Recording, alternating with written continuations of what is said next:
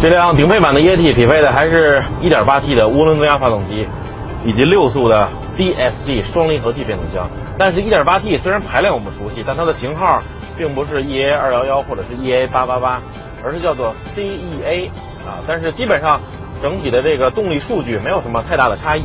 最大功率118千瓦，最大扭矩250牛米。怎么说呢？它的这套动力传动系统的一个不太好的地方，还是在低速的时候，刚启动的时候，你能感觉到双离合器的那种粘滞感啊，就是结合的不痛快，还是稍微有一点点相对的摩擦。另外，在两千转以下，感觉发动机还没有完全进入状态，涡轮并没有说呃完全的充分的发挥出来，所以这个时候扭矩不是最大。呃，离合器也没有充分的结合，所以起步的时候、低速行驶的时候，你还是能够感觉到一种粘滞的感觉，或者说动力有一种闷在里面、没有畅快的被迸发出来的这么一种感觉。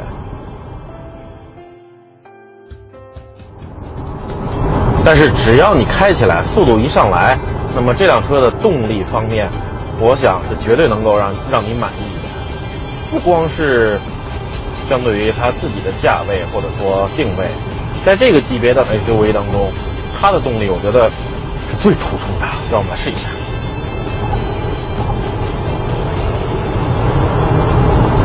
真的是相当快了。相比于啊，比如说创酷或者昂克拉的 1.4T 发动机，虽然说它的参数并没有大上很多，但是由于毕竟排量要大了不少啊。所以整个后段的底气还是很足的，不像那个 1.4T 发动机，可能初中段动力挺冲，但是后段显得稍微有些疲软。这辆车并不是这样，而且刚才降档的时候，现在第六油门到底，第三，整个降档过程还是比较快的，克服了双离合自身结构的这个不足啊，整体降档还是能够让人满意的。当然升档也是啪啪啪，就是很顺快的砍瓜切菜一样。它还有这个 S 档啊，主动降一档，转速上升。油门变灵敏都是很熟悉的套路啊。中后段的加速，当你油门到底以后，基本上没有什么太大差别。再来看看手动模式，那反应还是挺快的。哈总之，这辆车在同级别当中，动力方面绝对是一个比较出彩的一个地方。当然，你要为这套动力传动装置要付出的代价，或者说银子，也要比同级别的其他车型要多一些。这值不值，就看你自己了。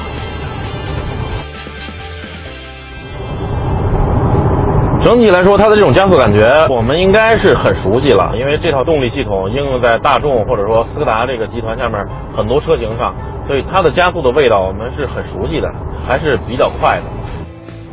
在这里要赞一下它的悬挂哈，真的相当的舒适，很细腻让你感觉。再加上它使用的是这个 Goodyear 的为 SUV 特别配套的低滚动阻力的轮胎，所以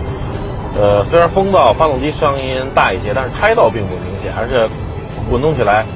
非常的顺滑，再加上这个悬挂的调教，真的是让你在高速公路上，不管是驾驶也好，乘坐也也好，有一种非常上乘的这么一种体验。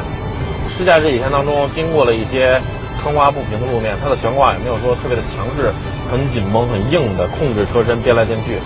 整体弹跳相对来说比较柔韧啊，柔韧当中偏向于柔和那种感觉，所以我觉得。整车的舒适性都是能够有比较好的保障，因为这段路我经常开嘛，路面上会有一些呃坑洼不平，比较崎岖的，但是它都能化解的还是不错的，并不是说呃一板一眼的全都客观的真实的反映给你，还是有所吸收，然后有所选择的传递。真的，它的悬架确实是能够提供很好的平顺的舒适性，这一点要赞一下。在时速一百公里的时候，现在是六档，它的转速是两千转，基本上还是能够照顾到高速巡航的经济性。呃，我们这几天测试当中，驾驶的风格是比较猛烈的，它的综合百公里油耗是十一点八升，家用日常开的话，十升左右是没有问题的。想想它的动力，想想它带给你同级别当中最酣畅淋漓的动力，所以这个油耗数字。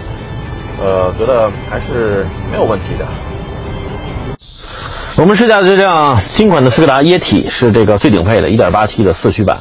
呃，来看看它的空间吧。啊，这一点一直我觉得都是它做的不错的啊。整个这个内饰很平啊，很这个靠前，将这个乘客的空间能够尽可能的归还给乘客。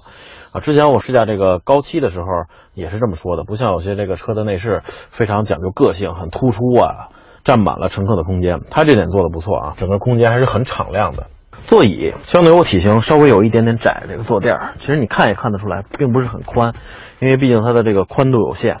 储储物空间呢，这里有一个储物盒，两个很浅的杯架啊，高一些的杯子可能不太好固定。后面是一个储物盒，也不是很大，不过在它的车门上确实有很大的这个储物槽，我觉得放一个1.5升的水瓶都没有问题。它的内饰啊，还是那种大众的风格，虽然是斯柯达，但是它现在隶属于大众嘛。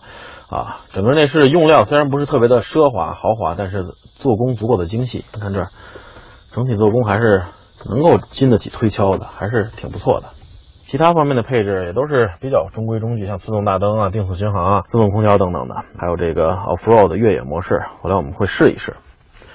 不过它的这个超大的全景天窗，我觉得是需要赞一下的。那这一点，当你在天气好、阳光好的时候。外出郊游啊，这个确实能够增加不少的这个好心情，而且它整个这个全景天窗的前半段是都可以打开的，所以既照顾了你看上面的风景啊，让这个阳光都洒进来，同时也能照顾了通风。因为有些车型虽然是全景天窗，但是没没办法打开，你只能看，但是透不过空气来。这一点它做的还是非常不错的，我觉得。呃，在配置方面，我觉得稍微有一点点欠缺啊。这个既然价格都已经到那儿了，而且是你所有液体当中的旗舰车型，我觉得在配置上应该做出表率。你看，咱没有中间的显示屏，也就意味着没有导航，没有倒车可视。当你倒车的时候，是通过那种滴滴的雷达，嗯，再加上它后面有一个备胎嘛，所以有的时候你不太好判断到底是备胎离着那个后面障碍物比较近了，使它的雷达响，还是说后保险杠。我觉得既然顶配，你可以加一个。现在这个成本集成的模块化也不是特别贵嘛，就是可以加一个。而且它的这个座椅只有驾驶位是电动的，副驾驶位是手动的。顶配嘛，我觉得起码你前面两个座椅都是电动的，才叫旗舰吧。国产的新款椰体它的轴距依然是两千六百三十八毫米，在后排这个空间，我体验就觉得，虽然轴距不是很长啊，但是腿部的空间。它保持还是不错的，头部啊，本身这个头部的距离就挺大的，加上有这个全景天窗，非常的豁然开朗。